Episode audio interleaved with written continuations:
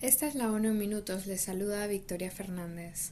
En Ucrania, el embajador de buena voluntad de UNICEF, Orlando Bloom, se ha reunido esta semana con niños y familias en el país. Durante su visita de tres días a Kiev, Irpin y Demidov, el embajador de buena voluntad fue testigo de cómo la guerra de Ucrania sigue teniendo un impacto devastador en la vida de los niños. Orlando Bloom pide ayuda urgente ya que calcula que un millón y medio de niños corren el riesgo de padecer problemas de salud mental como depresión y ansiedad y que 5 millones de niños ven interrumpida su educación. Este sábado se conmemoró el Día Internacional de Recuerdo de las Víctimas de la Esclavitud y la Trata Transatlántica de Esclavos. En este sentido, el secretario general de las Naciones Unidas ha recordado este lunes que el legado de la trata transatlántica de esclavos permanece hasta la actualidad y ha comparado la era de la explotación colonial con las desigualdades sociales y económicas de hoy en día.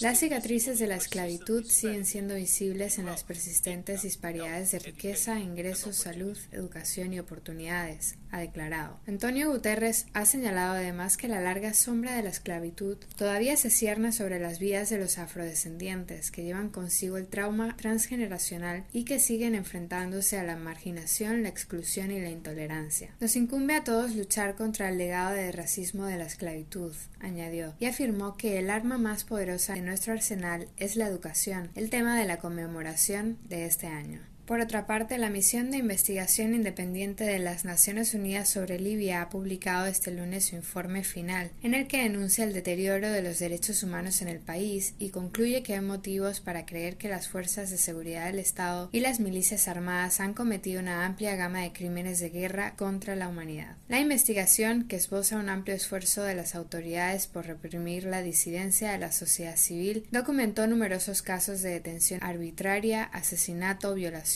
esclavitud, ejecución extrajudicial y desaparición forzada, y afirmó que casi todos los supervivientes entrevistados se habían abstenido de presentar denuncias oficiales por temor a represalias, detenciones, extorsión y falta de confianza en el sistema de justicia. Los migrantes en particular han sido objeto de ataques y hay pruebas de que han sido torturados sistemáticamente. El informe afirma que hay motivos razonables para creer que se comete esclavitud sexual, un crimen de lesa humanidad contra los migrantes.